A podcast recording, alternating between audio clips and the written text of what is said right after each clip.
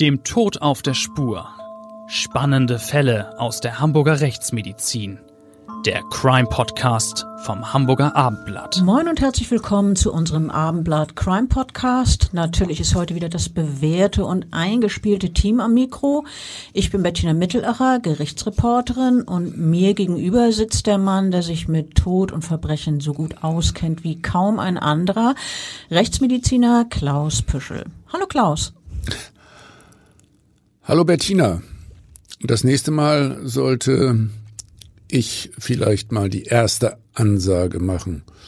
Ja, dann etwa in dem Sinn, mir gegenüber sitzt die bekannte Gerichtsreporterin Bettina Mittelacher, die immer so treffend, sachkundig und spannend aus der Hamburger Justiz berichtet.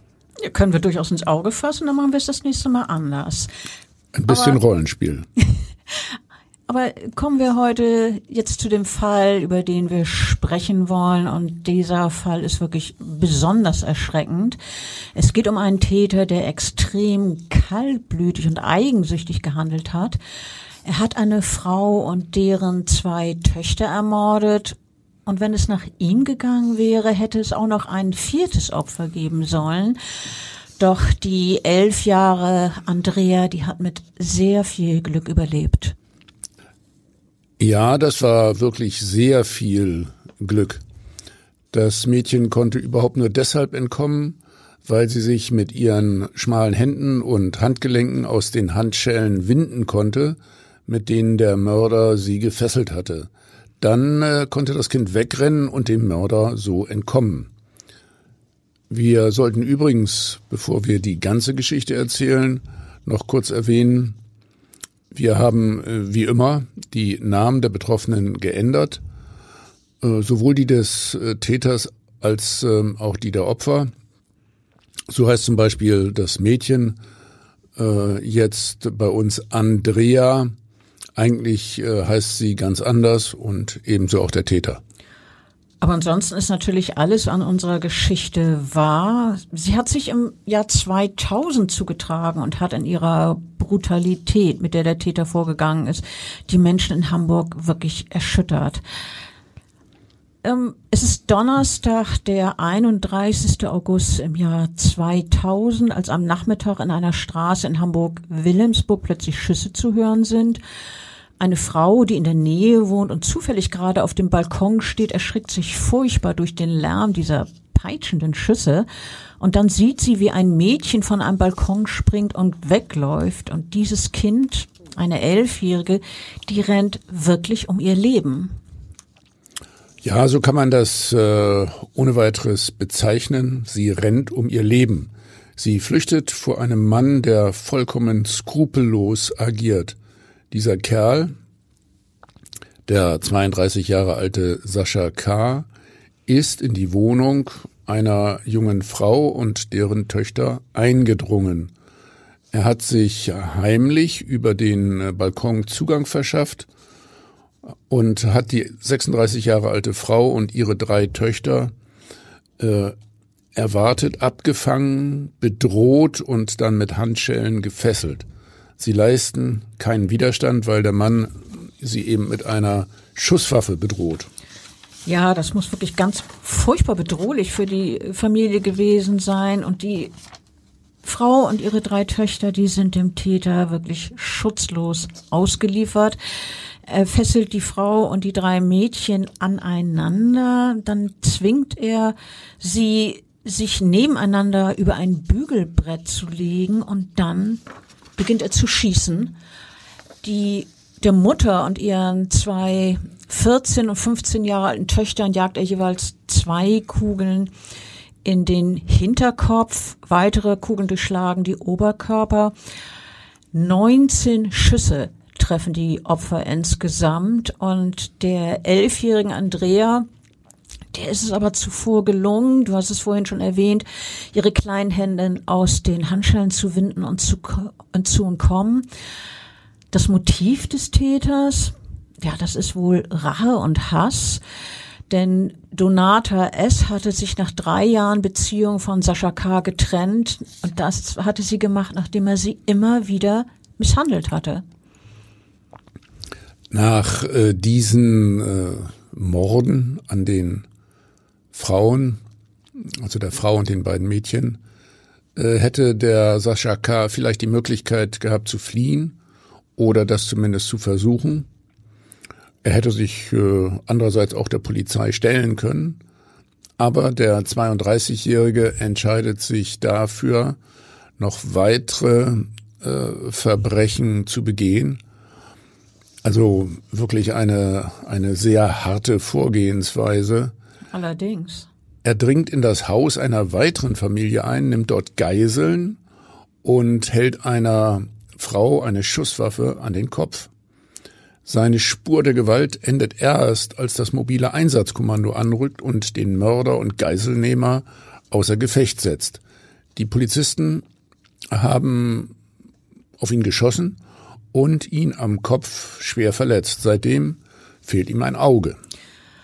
Lass uns doch bitte über die Vorgeschichte dieser, wie ich finde, unfassbaren Gewalttaten reden. Also Sascha K. und Nata S. sind mehrere Jahre ein Paar, aber in der Zeit, in der sie zusammen sind, kommt es offenbar immer wieder zu Übergriffen des unter anderem wegen Diebstählen und Körperverletzten, Körperverletzung bekannten Mannes auf seine Freundin. Mehrfach soll er sie belästigt, bedroht und geschlagen haben. Einmal zeigt sie ihn auch wegen Vergewaltigung an. Er soll auch gedroht haben, Donata S. zu töten und ihre Töchter sexuell zu missbrauchen. Also eine ganze, ganze Palette der Gewalt. Ja, ich äh, finde, was irgendwie klar wird, das war oder das ist auch noch, Fragezeichen, ein offenbar sehr gefährlicher, gewaltbereiter Mensch in jeder Hinsicht. Schließlich hat sich die Frau endgültig von ihm getrennt. Das war dann offenbar auch der Grund, warum Sascha K. sie dann töten wollte, und zwar aus Rache. Was die Geschichte noch tragischer als ohnehin schon macht, Donata S. und ihre Töchter hatten just an dem Tag, am 31. August 2000, eine Wohnung besichtigt, in die sie wahrscheinlich umziehen wollten. Die Wohnung lag etwa 30 Kilometer außerhalb Hamburgs, denn die Familie wollte wirklich weg von dem Mann. Doch, der kam ihnen zuvor, bevor sie aus Hamburg wegziehen konnten. Er stieg über den Balkon in ihre Wohnung ein und wartete darauf, dass seine Ex-Freundin und ihre Töchter zurückkommen. Er lauerte ihnen regelrecht auf, bedrohte sie und sagte, jetzt mache ich euch fertig. Naja, das ist ja noch zurückhaltend ausgedrückt, dieses Fertigmachen. Äh, wir wissen das, also auch den Wortlaut, weil eben das elfjährige Mädchen, das fliehen konnte, das später so berichtet hat. Im Weglaufen hat sie ja wohl noch die Schüsse gehört, die auf ihre Familie abgefeuert worden. Absolut furchtbar. Die Kleine muss ja vollkommen in Panik gewesen sein. Na klar, absolut. Es ist ja wohl so gewesen, dass das Mädchen dann, also nach ihrer Flucht aus der Wohnung, gefragt hat, wie es ihrer Mutter und ihren Schwestern geht. Hm, die hat das also zum Glück im Detail nicht mitbekommen. Aber jemand hat ihr dann natürlich die schreckliche Wahrheit äh, sagen müssen. Äh, ja, sicher, sie musste ja erfahren, was los war, und nämlich, dass fast ihre ganze Familie ausgelöscht wurde, also ganz schrecklich. Festgenommen wurde der wegen der grausamen Bluttat dieser Sascha K. schließlich in der Wohnung von Bekannten, in der er sich dann versteckt hatte. Vielleicht hatte er geglaubt, dass man dort nicht nach ihm suchen würde. Erst nahm er die ganze Familie, die dort wohnt, als Geiseln. Dann aber schickte er den Vater los, damit dieser Bier holen sollte. Ja, da hat er Prioritäten gesetzt, ähm, was ja. er dann so will. Ja, sehr, sehr merkwürdiges Ansehen. Ja, finde ich auch, nachdem man gerade drei Menschen umgebracht hat. Erstmal ein Bier. Erstmal ein Bier, genau dieser Mann, der dann weggeschickt wurde ähm, von, von dem unserem Mörder, der ging dann in eine nahegelegene Kneipe und berichtete dort dann vollkommen aufgelöst, dass Sascha K. seine Frau und die zehn und fünf Jahre alten Kinder als Geiseln genommen habe. Ja, und wie gut, dass zu der Zeit schon Beamte des MEK nach ähm, Sascha K. gesucht haben. Du sagst es, Also die äh, Leute vom MEK waren sozusagen schon in der Nachbarschaft und die Spezialeinsatzkräfte konnten nun schnell handeln. Sie stürmten die Wohnung, in der Sascha K. mit den Geiseln war. Die beiden Kinder konnten in einer Blitzaktion schnell befreit werden. Doch äh, mit deren Mutter, einer 30-Jährigen, hatte sich der Verbrecher in einem Raum verschanzt, hielt der Frau offenbar auch noch eine Waffe an den Kopf. Und äh, jetzt äh, begann ein fast zwei Stunden währender Nervenkrieg, regelrecht. Und dann plötzlich eskalierte die Situation. Mehrere Schüsse fielen. Ja, sowas ist natürlich hochdramatisch, wenn ich mir diese Situation vorstelle. Der Geiselnehmer hält die Geisel so fest, dass sie ganz dicht bei ihm ist. Und wenn in der Situation die, Ge die Polizei schießen muss, also um die Geisel zu befreien, zu retten, der Geiselnehmer aber selber auch mit einer Schusswaffe bewaffnet, bewaffnet ist, dann ist das ja wirklich eine ganz heikle Geschichte. Ja, in der Tat. Tatsächlich wurde die Frau auch noch äh, selbst durch eine Kugel in die Schulter verletzt. Aber Gott sei Dank nicht so schwer, oder? Nein, äh, sie hat das gut überstanden. Äh, ich gehe davon aus, dass das äh, der in diesem Moment äh, relativ unübersichtlichen Situation geschuldet war. Man wollte die Frau retten äh, und äh, den Geiselnehmer außer Gefecht setzen und dabei ist das passiert. Ja, wahrscheinlich ist es wirklich so gewesen, wie du das gerade gesagt hast. Vor allem aber wurde der Sascha K. jetzt bei dem Zugriff äh, außer Gefecht gesetzt, also wie geplant. Er wurde von zwei Kugeln am Kopf getroffen und schwer verletzt, aber er hat überlebt. Seine Verletzungen lagen im Bereich des Gesichts, vom Ergebnis her letztlich sehr entstellend, aber immerhin relevante Hirnverletzungen hat er nicht davon getragen. Ja, äh, später musste der 32-Jährige dann, der ist natürlich in dem festgenommen und verhaftet worden, dann musste er sich vor dem Schwurgericht verantworten. Zwischendurch war er aber noch in ärztlicher Behandlung und die haben ihn tatsächlich wieder zusammengeflickt. Ja, gut, dass du das erzählst. Äh, die hatten, glaube ich, gut zu tun damit, ihn zusammenzuflicken, wie du es eben formuliert hast. Ja, dann ist der Prozess vor dem Schwurgericht gewesen. Äh, etwa sechs Monate später ging es los und die Staatsanwaltschaft warf dem 32-Jährigen unter anderem Mord in drei Fällen und Geiselnahme vor. Sein Auftritt muss damals wirklich bemerkenswert gewesen sein. Also erstmal die Optik. Der Angeklagte trug eine Wollmütze und Sonnenbrille, manchmal auch ein Piratentuch. Eigentlich sollen in Gerichtsverhandlungen keine solchen Kopfbedeckungen wie Mützen getragen werden.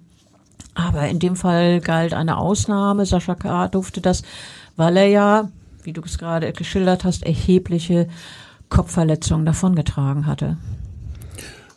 Naja, und diese Kopfverletzungen hatten äh, tatsächlich zu einer starken Entstellung des Gesichts geführt. Äh, darüber hinaus, die Kleidung ist das eine, aber es war wohl doch auch so, dass dieser Sascha K. sich ziemlich rüpelhaft benommen hat. Äh, er hat äh, sehr auffällig Kaugummi gekaut, was man ja jedenfalls aus meiner Sicht, als einigermaßen respektlos gegenüber dem Gericht werten kann. Außerdem hat der Angeklagte noch nicht einmal geantwortet, als er beim Prozessauftakt nach den Personalien gefragt wurde. Und äh, später hat er dann doch auch noch mal randaliert und einen Tisch umgeworfen, oder? Ja, allerdings. Und das war zu einem Zeitpunkt, als im Prozess Tonbänder abgespielt wurden und er ein Telefonat zwischen sich und der Frau anhören sollte, mhm. die er mhm. dann später tötete. Diese Aufnahmen wollte er offenbar partout nicht mit anhören und hat deshalb da rumrandaliert, äh, wie du gerade gesagt hast, diesen Tisch umgestoßen. Und äh, das hat man dann natürlich unterbunden. Das geht ja überhaupt nicht im Gerichtssaal, dass der Angeklagte sich so benimmt. Äh, der wurde dann von Wachtmeistern überwältigt und gefesselt. Zu den Vorwürfen, er habe die Frau und die Töchter getötet, kam ja von der Verteidigung die äh, Darstellung, dass es sich bei den Taten von Sascha K. jedenfalls nicht um einen Mord gehandelt habe. Ich frage mich natürlich, wie das denn, wenn man sich du so diese Situation vor Augen führt. Ähm, tja, aber äh, angeführt wurde, dass ja die Beziehung zwischen Sascha K. und äh, Donata S. noch bestanden habe. Das war offensichtlich ein sehr einseitiges Verständnis.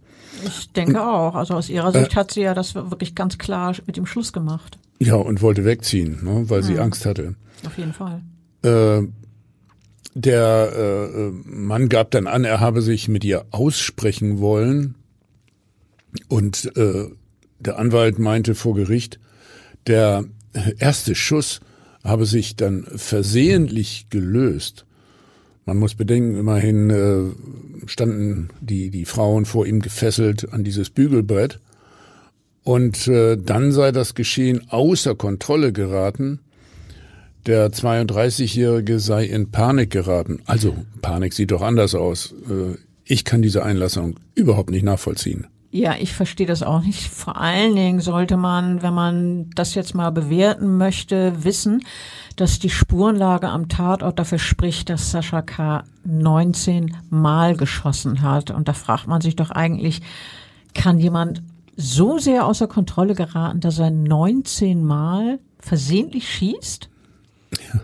Naja, versehentlich wohl kaum. Äh, vielleicht kann man äh, tatsächlich nochmal eine Situation vorstellen, bei der jemand wirklich in, in Panik ist und, und häufig abdrückt, aber äh, das war hier bei unserem Täter sicher nicht der Fall. Äh, vor allem muss man sich ja auch mal äh, vor Augen führen, was die Obduktion ergeben hat. Also das war so, die 15-Jährige hatte einen Kopfsteckschuss sowie noch einen Hals-Kopfsteckschuss, außerdem sieben Durchschüsse am Oberkörper und zwei Armdurchschüsse.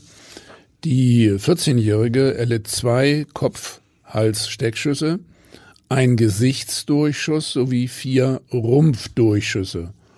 Und die 36-jährige Mutter wurde durch zwei Kopfsteckschüsse mit Einschuss im Hinterhauptsbereich sowie einen Kopf-Hals-Durchschuss getötet. Außerdem hatte sie jeweils einen Unterarmsteckschuss und auch einen Durchschuss. Ähm, wenn du das jetzt einordnen sollst, mehrfach tödliche Verletzungen, ja, ne? Ähm, naja, klar, also Schussverletzungen äh, in den Kopf hinein und äh, auch durch den Hals hindurch äh, sind äh, stets lebensgefährlich und äh, hier bestanden bei allen Frauen tatsächlich äh, mehrfache tödliche Verletzungen. Nochmal zur Situation. Die drei Frauen lagen ja quasi nebeneinander, so halb über dem Bügelbrett. Ich glaube, äh, die Art, wie äh, sehr zielgerichtet die Treffer unter anderem die Köpfe der Opfer trafen, spricht eindeutig dafür, dass dies kaum eine Panikreaktion gewesen sein kann, sondern dass der Mann sich äh, sehr wahrscheinlich von einem Opfer zum anderen äh, gewendet hat und sie bewusst niedergestreckt hat.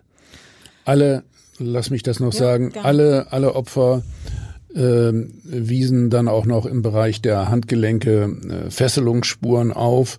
Das ergibt sich ähm, auch aus der Auffindungssituation und aus der Tatsache, dass er sie dort eben fixiert hatte. Äh, am rechten Handgelenk der toten Frau äh, lag äh, selbst auf dem Sektionstisch noch eine Handschelle, auch ein etwas gespenstischer Anblick. Oh ja, das, das stelle ich mir allerdings wirklich gespenstisch vor, so wie du es gerade erzählt hast. Äh, kommen wir zu einem ganz anderen Aspekt. Ein ganz besonderer Teil der Gerichtsverhandlung war ja die Aussage der elfjährigen Tochter, die den Morden entkommen konnte. Dieses Mädchen, das wir Andrea nennen, die kam aber nicht in den Gerichtssaal, also direkt in dem Prozess, eine Konfrontation mit dem Angeklagten und ein Auftritt vor vielen Menschen. Das sollte diesem Mädchen erspart werden. Sie hatte nämlich bereits bei der Polizei ausgesagt, das ist ja ohnehin so üblich, dass man zunächst bei der Polizei seine Aussage macht. Meistens kommen die Leute dann auch noch im Prozess und wiederholen ihre Aussage oder machen eine erneute Aussage, aber das sollte eben erspart bleiben. Denn bei der Polizei war das Gespräch auf Video aufgezeichnet worden und ähm, wurde nun im Prozess abgespielt. Also ich finde diese Möglichkeit, äh, traumatisierten Opfern und insbesondere Kindern äh, eine wiederholte Aussage direkt im Gerichtssaal zu ersparen sehr sinnvoll. Vor allem, weil die Befragung bei der Kripo ja durch besonders geschulte Beamte vorgenommen äh, wird. Lass mich dazu noch Folgendes ergänzen. Wir haben jetzt ja hier eine neue Ambulanz äh, für Kinder in einem äh, ja, Kinderschutzzentrum. Dort haben wir äh, ausdrücklich auch äh, die Möglichkeit vorgesehen, dass äh, geschulte Psychologen und äh, Polizeibeamte das Kind äh, einmal im Zusammenhang befragen und äh, dann äh, muss das Kind das nicht alles noch mehrfach bei anderen wiederholen. Du meinst das Childhood House? Genau, das meine ich. Ja, sollte man unbedingt darauf hinweisen. Eine sehr, sehr, sehr sinnvolle, lobenswerte Einrichtung. Ähm, ja, dass das, dass das vernünftig ist, das Kind nur einmal zu befragen, das, das sehe ich ganz genauso wie du. Allerdings gab es da auch eine andere Meinung, nämlich den damaligen Verteidiger von Sascha K., der wollte das überhaupt nicht. Der hat alles dran gesetzt, um mit Anträgen durchzusetzen, dass Andrea doch noch direkt bei der Verhandlung aussagen muss. Also sozusagen im letzten Moment hat er dann akzeptiert, dass es anders laufen soll und dass eben diese Video Vernehmung abgespielt wird. Das war dann ja dann also so im Prozess. Und äh, in diesem Video sah man ein Mädchen mit wippendem Pferdeschwanz, das seinen Hund auf dem Schoß haben durfte, wohl um eine möglichst entspannte Atmosphäre zu schaffen. Auch das finde ich sinnvoll, ne, dass man dem Mädchen also möglichst alle weitere Anspannung erspart. Ja, man kann schon davon ausgehen, dass die erneute Aussage vor Gericht eine äh, erhebliche Retraumatisierung äh, für das Kind bedeutet hätte. Aber Bettina, hm, erzähl noch mal, was hat die Schülerin denn nun von diesem furchtbaren Tag, dem 31. August 2000, erzählt, als sie schließlich aus der Wohnung äh, über den Balkon flüchten konnte? Also sie hatte geschildert, dass die Familie umziehen wollte, weg aus Hamburg, denn in Hamburg, da war ja Sascha K. und der, so hat es Andrea erzählt, der habe ihre Mutter andauernd vergewaltigt und verfolgt. Dann sagte sie wörtlich, wir sollten das eigentlich nicht wissen, aber meine Mutter hat es mir doch erzählt. Einmal hätten ihre Schwestern einen Übergriff auf die Mutter auch aus dem Nebenzimmer mitbekommen und die Elfjährige erzählte weiter, dass Sascha K. gedroht habe, Andrea und ihre Schwestern zu vergewaltigen. Und die Elfjährige sagte auch, und Mama sollte dabei zugucken. Oh, hässlich. Eine solche Drohung muss ja dann auch extrem einschüchternd und beängstigend auf die Frau gewirkt haben, wenn sie ihre drei Töchter in Gefahr sieht. Ja, ganz sicher, natürlich. Also eine schlimmere Drohung gibt's ja wahrscheinlich kaum. Ich nehme an, dass Sascha K. das auch sehr bewusst so eingesetzt hat, diese Drohung. Ja, äh, wenn wir jetzt zurück zu der Aussage der Elfjährigen kommen, was hat sie weiter erzählt? Ähm, der Ex-Partner ihrer Mutter sei dann an besagten Tag ganz plötzlich in der Wohnung gewesen. Wir wissen ja, dass er über den Balkon da reingeklettert ist. Er befahl, dass wir uns hinsetzen sollten, erzählte sie. Dann habe der 32-Jährige den Fernseher eingeschaltet und die Lautstärke extrem hochgedreht. Und dann sagte das Mädchen, ich glaube, damit die Nachbarn nicht hören sollten, wie er uns abknallt. Also ich kann mir schon vorstellen, dass genau das in dem Verbrecher in diesem Moment vor sich ging, diese Überlegung. Er wollte nicht, dass es bei dem geplanten Mord äh, Zeugen gibt. Also sogenannte Ohrenzeugen oder auch Knallzeugen nennt man die ja manchmal, die die Schüsse mitbekommen und denen dann sehr schnell die Polizei alarmieren. Ja, so wird es vermutlich gewesen sein. Als nächstes hat der 32-Jährige laut Schilderung der jungen Zeugin ihre Mutter und deren Töchter mit Handschellen aneinander an dieses Bügelbrett gefesselt. Und dann habe Sascha K. zu seiner früheren Partnerin gesagt, jetzt ist es aus mit euch. Ich wollte mit dir ein schönes Leben. Du wolltest nicht. Und äh, während der Typ dann auf die Mutter einredete, konnte sich also die jüngste Tochter unbemerkt dann befreien. Und dann sagte sie, im nächsten Moment schrien alle, Lauf, Lauf. Ja, und sie lief, sie lief um ihr Leben, wie wir ja wissen. Glücklicherweise hat sie die Flucht ergriffen. Äh, man muss ja ausdrücklich nochmal betonen, äh, dass man weiß, äh, wie sich die Tat dann weiterentwickelt hat. Also insofern ist davon auszugehen, dass die Elfjährige äh, ebenso erschossen worden wäre wie ihre beiden Schwestern und wie die Mutter, wenn sie eben nicht hätte, ja, abhauen können. Ja, sehr wahrscheinlich ja. Äh, man kann bei diesem Täter wohl davon ausgehen, dass er auch das Kind, das weitere Kind, die Elfjährige, nicht verschont hätte. Er wollte offenbar die ganze Familie auslöschen. Andrea erzählte weiter, dass sie bei ihrer Flucht zunächst auf dem Balkon, über den sie abhaute, einmal weinend und zitternd stehen geblieben ist. Ihr Peiniger habe dann auch noch ihren Namen gerufen und dann sagte die Elfjährige, da bin ich gerannt. Ähm, sie frage sich so die mhm. Zeugin, warum Sascha Kasi in dem Moment nicht abgeknallt hat, denn aus, im nächsten Moment habe sie aus der Wohnung Schüsse gehört draußen, als sie dann von diesem Balkon springen konnte, wurde sie dann von einer Nachbarin in die Arme genommen.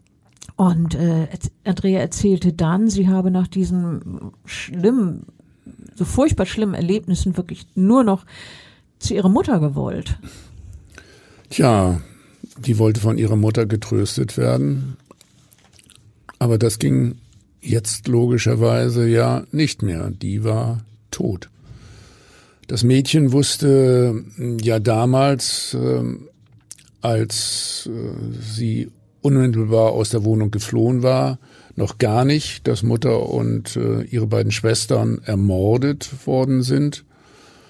Ähm, aber wenn ich das äh, aus der damaligen Berichterstattung richtig erinnere, war es doch eigentlich auch schon so, dass die Mutter im Voraus sozusagen geahnt hat, dass ihr Leben in Gefahr ist, oder?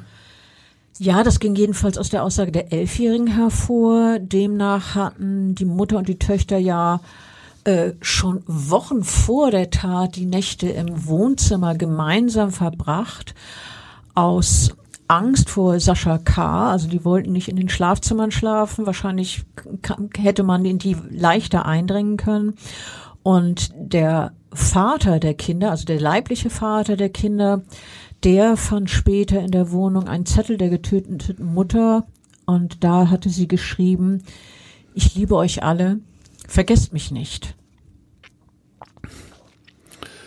Ja, das ist äh, ja auch noch eine sehr bedrückende Geschichte nebenher, diese Vorahnung der Mutter.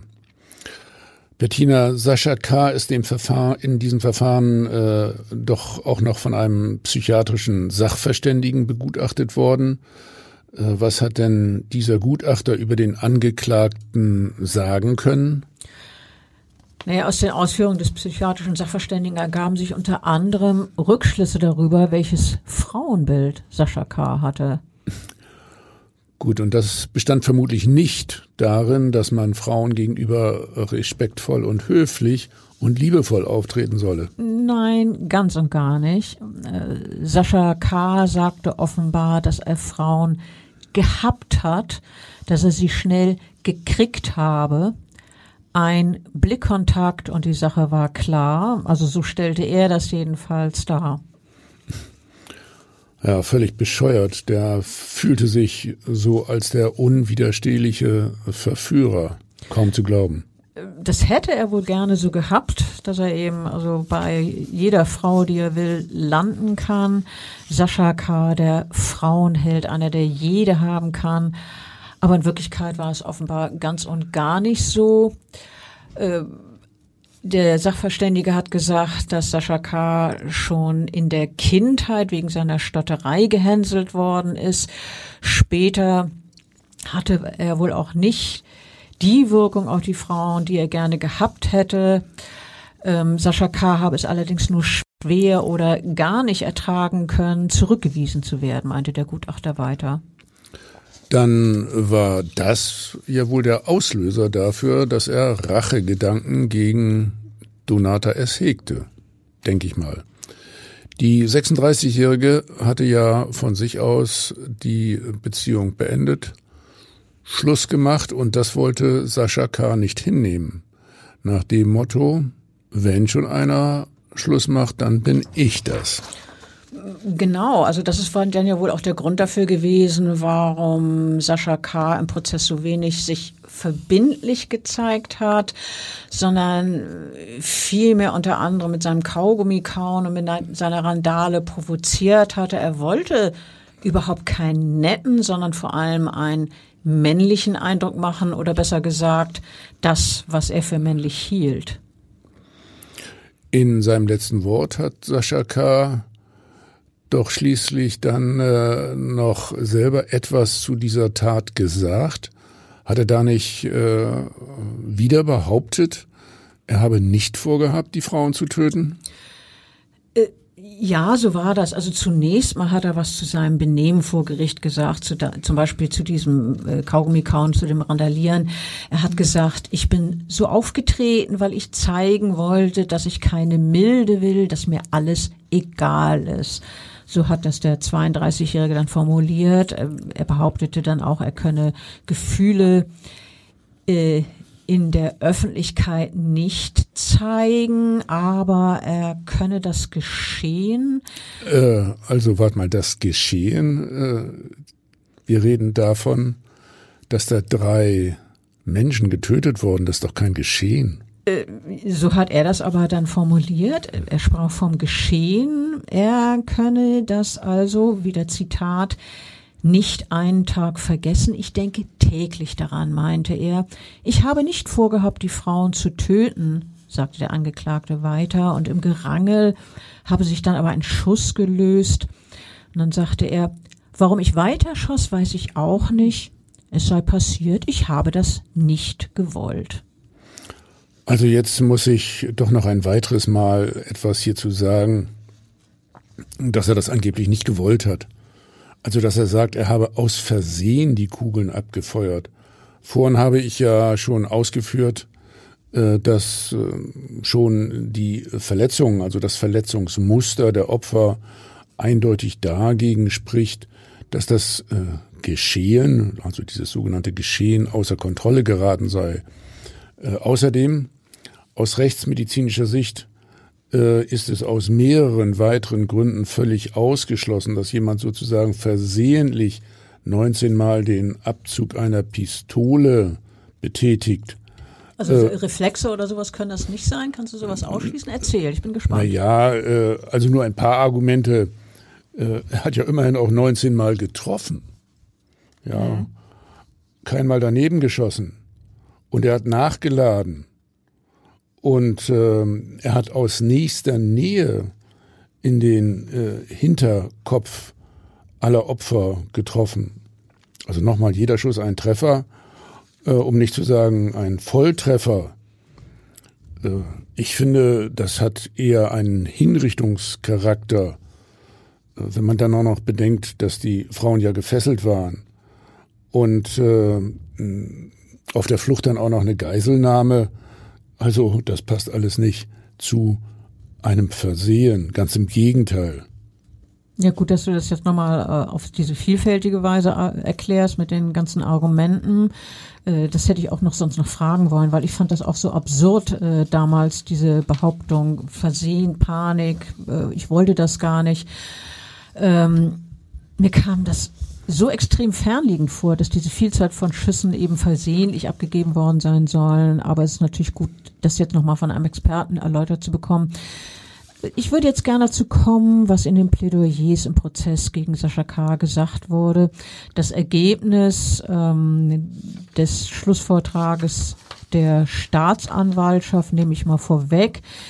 Die Vertreterin der Anklage forderte in ihrem Plädoyer lebenslängliche Haft. Es solle eine besondere Schuld, Schwere der Schuld festgestellt werden und die Sicherungsverwahrung müsse angeordnet werden. Äh, das, das wollte die Staatsanwaltschaft.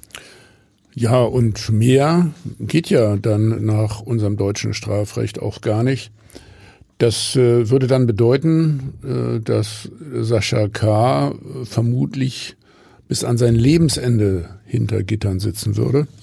Das ist richtig. Äh, das wäre aus der Sicht der Staatsanwaltschaft dann auch angemessen gewesen. Die Anklägerin sagte über den 32-Jährigen schon seine Körperhaltung, die sie natürlich über die ganzen Verhandlungstage beobachtet hatte, die signalisiere, dass er sich durch den Prozess ja gewissermaßen in seiner Freizeitgestaltung gestört fühlt.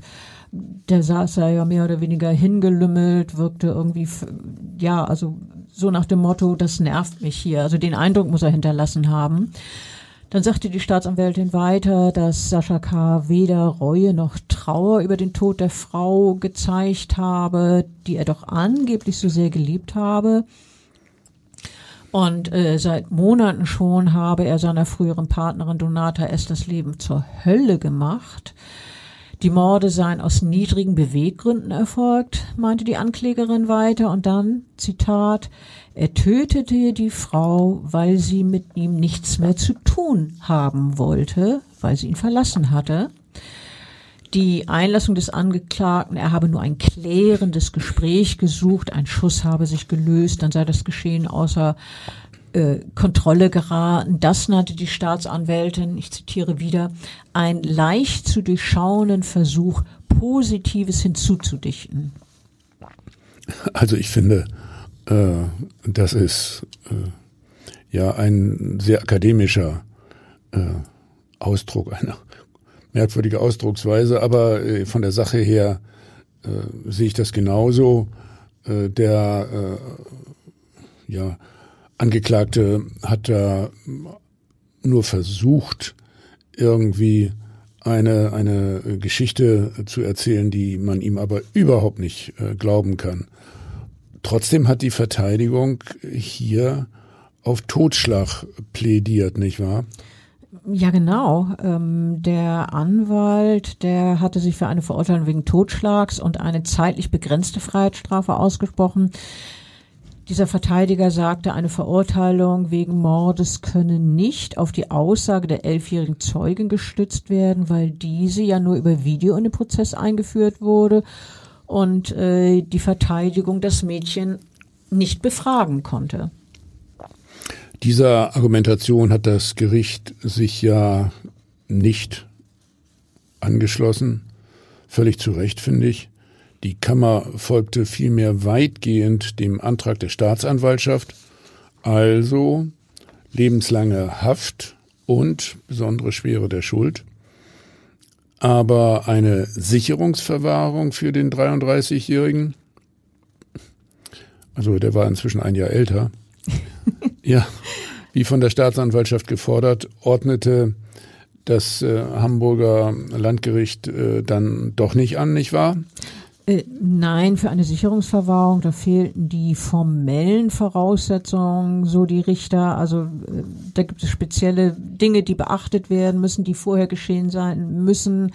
Ähm, die lagen laut äh, Überzeugung des Gerichtes nicht vor. Aber ansonsten haben die Richter mit aller Deutlichkeit gesagt, dass die Taten, die Sascha K. begangen hat, allerschwerster Gewalt äh, zuzuordnen sind, dass sie also als allerschwerste Gewalt einzuordnen sind. Es fiel sogar das Wort Hinrichtung. Du hast es vorhin auch benutzt. Ähm, der Vorsitzende Richter sagte in der Urteilsbegründung, Es fällt besonders schwer, Worte zu finden angesichts der Bluttat, die einer Hinrichtung gleichkommt. Und an die Adresse des Angeklagten sagte der Vorsitzende weiter, sie waren getrieben vom Durst nach Rache. Bettina, lass mich noch einmal äh, den, den Wortlaut äh, kurz wiederholen, wie das äh, Landgericht Hamburg, die große Strafkammer 21 dort, äh, den Angeklagten äh, verurteilt hat. Also der wurde verurteilt wegen dreifachen Mordes und Mordversuchs in einem Fall. Das war so dann wie, ja die, die kleine Andrea. Ja, ne? sowie zusätzlich wegen Geiselnahme in Tateinheit mit fahrlässiger Körperverletzung. Äh, alleine für die Geiselnahme verhängte die Kammer übrigens zehn Jahre Haft. Äh, ja, beide Strafen wurden dann aber äh, zusammengezogen und das ergab dann wiederum lebenslänglich. Äh, ja, die äh, Sicherungsverwahrung war deswegen nicht möglich, äh, lass mich das auch noch mal kurz erläutern. Gerne. Weil äh, hier nicht mehrfache, nicht eine mehrfache Tat vorlag, also wiederholte Taten, sondern das Ganze wurde als Tat einheitlich bewertet. Und äh, wegen eines, einer Tat alleine ist dann eben die Sicherungsverwahrung äh, nicht möglich. Drei Morde in Abständen hintereinander, das hätte dann so seinen Hang nachgewiesen und dann äh, hätte man ihn auch in Sicherheitsverwahrung äh, bringen können. So verstehe ich das. Äh, ja, sonst müsste uns das mal ein Jurist selbst erläutern. Nee, ich glaube, du hast das vollkommen korrekt dargestellt. Äh, sag nochmal, wie hat denn der äh, Sascha äh, K. Äh, auf das Urteil äh, so insgesamt reagiert? Also eigentlich gar nicht. Er zeigte keine Reaktion auf das Urteil, auch nicht auf das, was der Richter weiter sagte, nämlich, wieder Zitat, der Mord war ein groß angelegter Racheakt äh, gegenüber der Ex-Freundin von Sascha K. Und dann wieder Zitat, gepaart mit Vernichtungswillen gegenüber deren Kinder.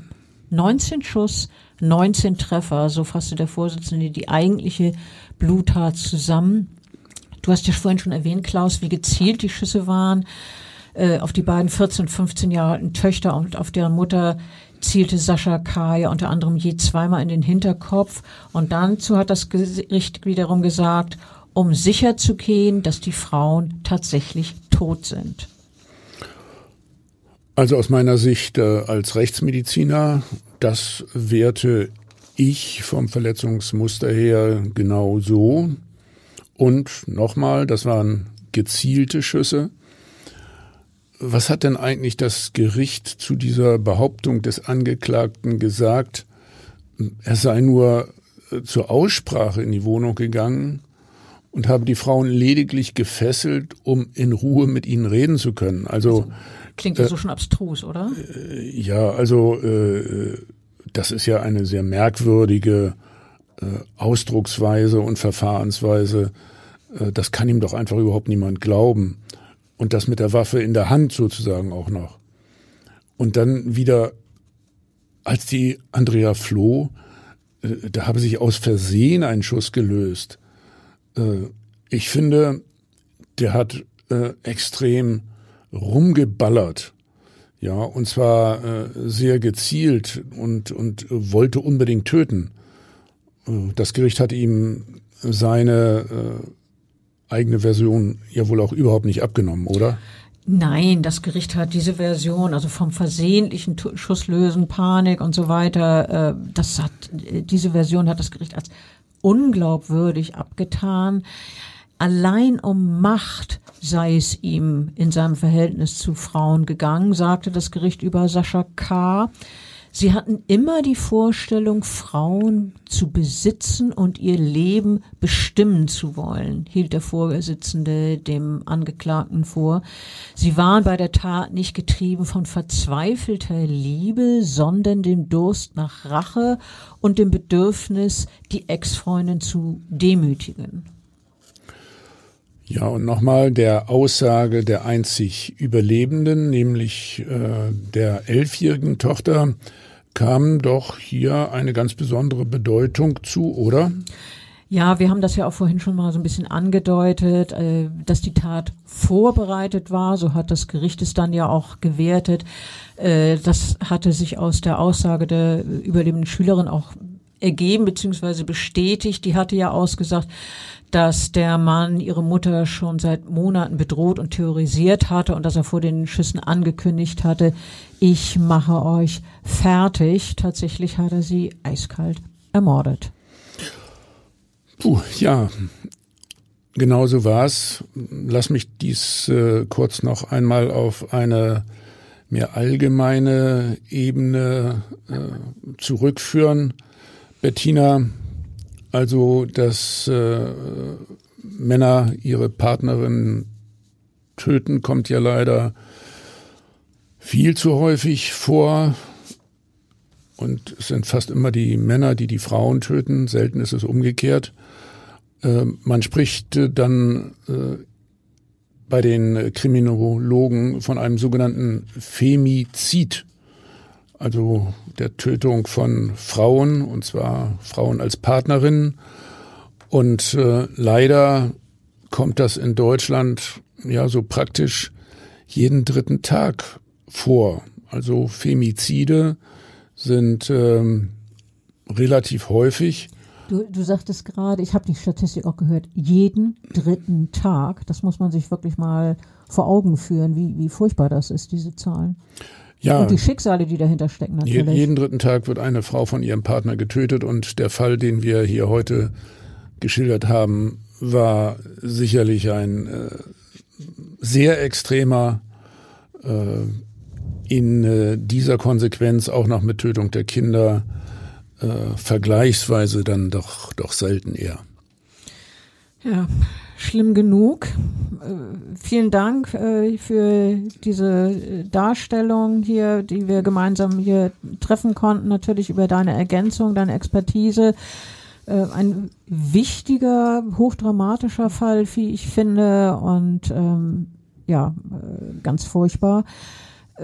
Natürlich ist das nicht die letzte Geschichte, die erzählen. Demnächst treffen wir uns wieder in diesem Studio, erzählen dann eine weitere Geschichte für einen äh, anderen weiteren Podcast, eine neue spannende Folge. Und bis dahin sage ich Tschüss und freue mich auf das nächste Mal. Und Tschüss.